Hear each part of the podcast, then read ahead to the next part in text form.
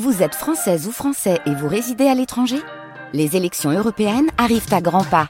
Rendez-vous le dimanche 9 juin pour élire les représentants français au Parlement européen. Ou le samedi 8 juin si vous résidez sur le continent américain ou dans les Caraïbes. Bon vote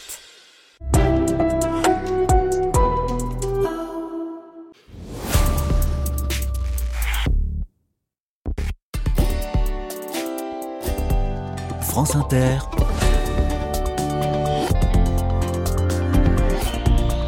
Dorothée Barba.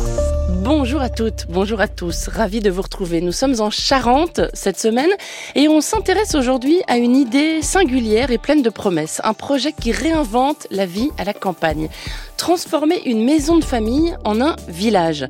Il faut dire que la maison en question est, très grande. Hein. C'est un vaste domaine familial. Valfontaine Village est une association dont l'ambition est aussi de changer les regards sur le vieillissement, car le village en question doit accueillir des personnes âgées. Nous sommes à La Chaise, commune de 300 habitants, à une trentaine de kilomètres d'Angoulême. Soyez les bienvenus. Carnet de campagne, le journal des solutions. Bonjour Laurence Froin. Bonjour Dorothée. Bienvenue dans les carnets de campagne. C'est vous qui portez ce vaste projet, Valfontaine Village. Alors le domaine appartient à votre famille depuis sept générations, je crois.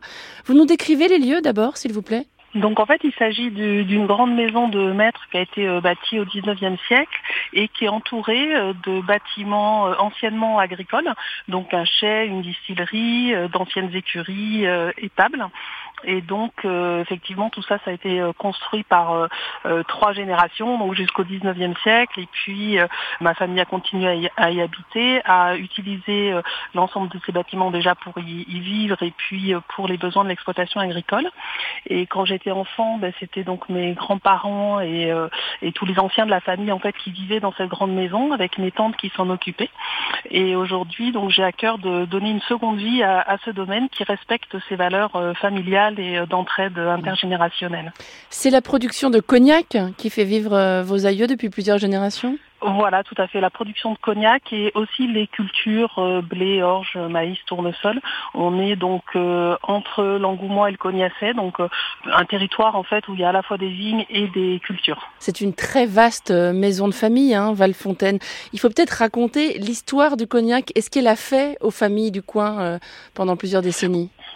Oui, en fait, jusqu'au 18e, début 19e, donc les gens étaient des, agriculteurs avec euh, de la vigne, de l'élevage, des cultures.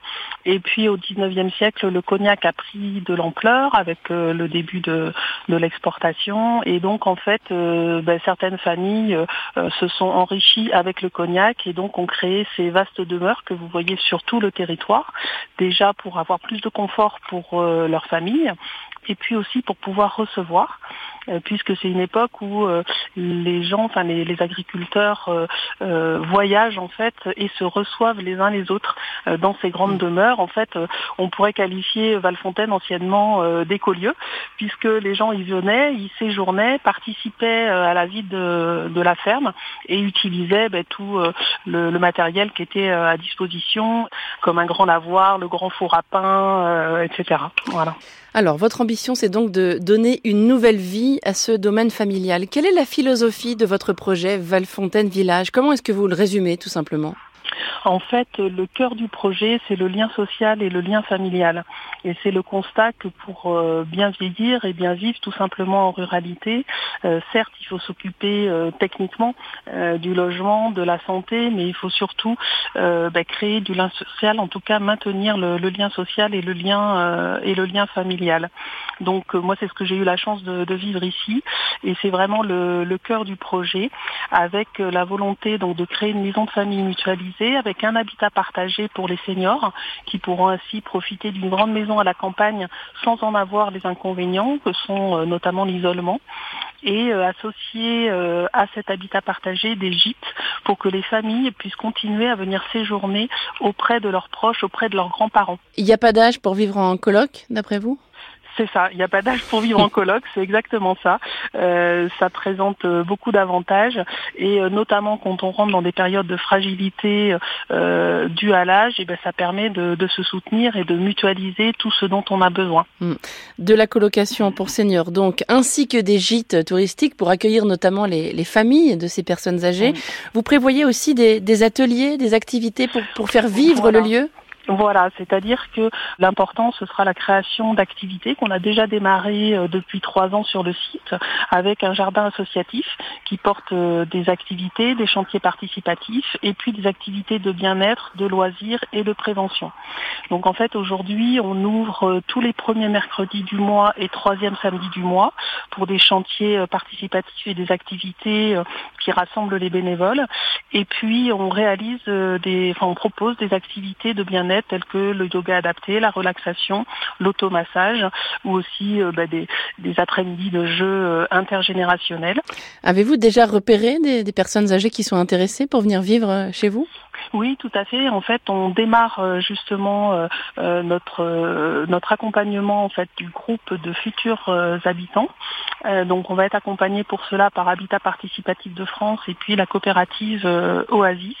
Le groupe est constitué aujourd'hui de quatre personnes et on souhaite bien sûr élargir. L'objectif, c'est d'intégrer en fait les futurs habitants dès maintenant au projet, à la conception de cet habitat partagé et à la gouvernance de la future coopérative. De places à terme il y aura une douzaine d'appartements, donc euh, avec des studios et des euh, deux pièces. Donc en fait, on peut dire entre 12 et 20 personnes en fonction qu'il s'agira de, de, personnes seules ou de couples. Et c'est un projet rentable à vos yeux, Village Valfontaine alors c'est un projet euh, économiquement durable, mais on ne cherche pas du tout la lucrativité. Donc en fait l'objectif c'est que ce soit stable économiquement, que ce soit rentable pour pouvoir assumer les, les charges, euh, les salaires, euh, etc. Mais euh, on ne cherche pas du tout euh, à faire de la lucrativité. Il ne s'agit pas d'un projet immobilier, c'est avant tout un projet euh, sociétal et d'innovation sociale et reconnu comme tel par la région Nouvelle-Aquitaine. Je ne sais pas quel âge vous avez Laurence, mais est-ce que vous avez vous l'ambition d'y vivre à terme dans cette maison? Ah ben c'est possible. Moi j'approche des, des, 50 ans tranquillement. Voilà, et effectivement euh, ça peut faire partie euh, d'un projet à terme, oui, tout à fait. Le cœur de ce projet, on l'a bien compris, c'est le bien vieillir à la campagne. Et quels sont vos constats en la matière? Pourquoi est-ce qu'il y a besoin d'un village comme le vôtre? En fait, euh, au, au, niveau euh, rural, c'est vrai que les personnes sont très attachées à, à, leur domicile et au fait de pouvoir euh, bah, rester à la campagne. or, c'est vrai que quand on se retrouve seul dans une grande maison, ben, on peut être très vite isolé. Et c'est vrai qu'on fait le constat que quand on est isolé, même si la prise en charge médicale euh, peut rester euh, bonne, eh bien en fait euh, l'absence de lien social régulier et quotidien intervient de manière négative, mmh. ben, à la fois sur la partie cognitive, mais aussi sur la sur la partie physique. Donc vraiment l'objectif c'est de proposer aux gens de rester à la campagne, de ne pas être contraints d'aller en ville, ce qui ne correspond pas à leur mode de vie, et de pouvoir en même temps être entourés. Et le deuxième facteur, c'est qu'à la campagne, c'est souvent des maisons de famille, justement. Et donc, les, les, personnes se disent, bah, mais si moi je pars, euh, bah, mes enfants, mes petits-enfants, ils peuvent plus venir euh, en vacances. Et du coup, ils se contraignent parfois à rester euh, pour bah, un ou deux mois dans l'année où la maison vit à plein. D'où cette idée d'associer des, des gîtes et des activités pour tous les âges. Le problème, c'est que pour venir chez vous, il faut lâcher sa propre maison. Alors oui, c'est euh, l'un ne va pas sans l'autre, et c'est pour ça qu'on souhaite euh, démarrer dès aujourd'hui l'animation en du groupe des futurs habitants euh, pour instaurer une réflexion plus large au niveau des personnes âgées et pas forcément très âgées. Hein. Ça peut commencer dès le projet de, de retraite pour se dire quel est mon projet de vie, quel est mon projet de domicile, et se dire que le choix, il n'y a pas que le domicile ou la maison de retraite, il peut y avoir un entre-deux et que ça constitue un réel projet. Parce qu'en fait, ce qui fait vivre hein, et ce qui fait garder l'autonomie, c'est aussi d'être euh, d'être en projet. Et combien ça coûte de s'installer chez vous? Le loyer est abordable? Alors les loyers, ne, on ne sera pas sur du logement euh, social, donc les loyers en fonction de la surface démarreront à 500 euh, euros. Après aujourd'hui c'est une idée, c'est une projection, euh, puisque euh, on est en train de, de, finaliser en fait le projet et qu'on va intégrer donc les futurs habitants à toutes ces réflexions. Donc ça dépendra aussi du niveau de confort souhaité et des choix réalisés par le groupe d'habitants. Qu'en penseraient vos ancêtres, à votre avis, Laurence, les sept générations de paysans qui ont habité dans cette maison? Alors, euh, ben, je, je, pense, enfin en tout cas, mes, mes parents avec qui j'ai pu partager euh, ce projet euh, avant leur décès se réjouissaient de, du projet. ma famille, aujourd'hui ma sœur, mes cousins se réjouissent du projet que j'ai. Donc on pense que nos ancêtres s'en réjouiraient aussi. C'était un lieu qui était extrêmement moderne à l'époque. C'était ce qu'on appelait une petite manufacture rurale, donc mmh. avec des installations pour l'exploitation, mais aussi pour tous les gens du territoire. Et donc quelque part, euh, on va remettre ça au bout du jour avec les, euh, besoins euh, actuels. Et donc, bah, je pense qu'il serait content de ça et content du fait que Valfontaine soit encore au cœur de l'innovation dont a besoin le, le territoire du Sud-Charente. Et il reste du stock de cognac, au fait? très peu, très très peu. Ça peut être un argument pour faire venir des locataires. il y a toujours, il y a toujours de la production de, de cognac sur sur l'exploitation. Oui, voilà. La Chaise, je le disais, c'est un village de 300 habitants. J'imagine qu'on vous donne un coup de main sur place. Est-ce que vous avez besoin de, de coups de main bénévoles encore? Oui, tout à fait. Donc euh, la commune est très impliquée dans, le projet et puis euh, euh, beaucoup de personnes de la commune participent. On est un noyau d'une quinzaine de bénévoles à être très actifs sur le projet, mais on recherche toujours des bonnes énergies pour coordonner, pour recevoir, pour ouvrir le site, le faire découvrir et on recherche notamment des compétences bah, dans le bâtiment et puis aussi en ce moment dans la communication. Bon, après, voilà, tous les gens qui souhaitent participer sont, sont bienvenus. Il y a affaire pour tout le monde au jardin, en réflexion, en communication il y a beaucoup de choses à faire. Il y a du boulot. Valfontaine Village, c'est donc à la chaise en Charente. Un très grand merci Laurence Froin. Ben, merci beaucoup à vous, merci de votre écoute. Une bonne journée, au revoir. Bonne journée, au revoir. Un coup d'œil à la boîte mail des carnets de campagne et j'y trouve le courriel enthousiaste de Roxane. Je vous contacte pour vous signaler, pour vous signaler un lieu vraiment unique, magique et incontournable pour les amoureux des chevaux, mais, mais aussi pour tous les amoureux de la nature en général, écrit cette auditrice.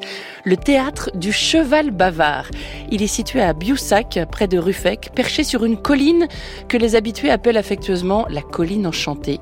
Il est régenté par une femme extraordinaire, poursuit notre auditrice, notre sorcière rousse bien-aimée, c'est ce qu'elle écrit, l'écuyère colibri Galienne Tonka Visère, assistée d'une non moins extraordinaire palefrenière, Claire Hénard, et toute une équipe de petites mains passionnées, en majorité des femmes.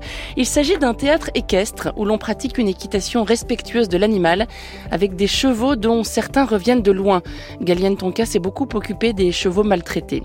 Et notre auditrice de poursuivre dans son message, vous pourrez croiser dans ce théâtre équestre des poules soies au plumage ravissant qui caquettent en se promenant dans les écuries, des canards indiens qui patauchent dans leur mare et viennent animer joyeusement la carrière, une petite meute d'adorables bergers picards au doux regard, sans compter les 20 chevaux, lusitaniens, espagnols, frisons et très percherons, tous plus beaux les uns que les autres. Des festivals et des rencontres hein, sont organisés régulièrement. Voilà, ça s'appelle le théâtre du cheval bavard et c'est à Biussac en Charente. France Inter, carnet de campagne. Avez-vous vu la série Polar Park sur Arte? Une enquête policière dans la neige qui est teintée d'humour doudingue avec Jean-Paul Rouve dans le rôle d'un écrivain de polar. C'est une petite merveille. Alors, je sais que cette émission n'est pas censée vous donner des conseils de série, mais là, je m'y autorise parce que Polar Park, figurez-vous, est tourné à Mout, commune de 1000 habitants, considérée comme la plus froide commune de France. Or, Mout se trouve dans le Doubs. Et ce département, le département numéro 25, et bientôt au programme des carnets de campagne. Donc, si vous connaissez des initiatives qui méritent la lumière ou des gens géniaux du côté de Mout, mais aussi du côté de Besançon, de Montbéliard ou encore de Sochaux, partout dans le Doubs en fait, vous nous écrivez un message sur le site des carnets de campagne.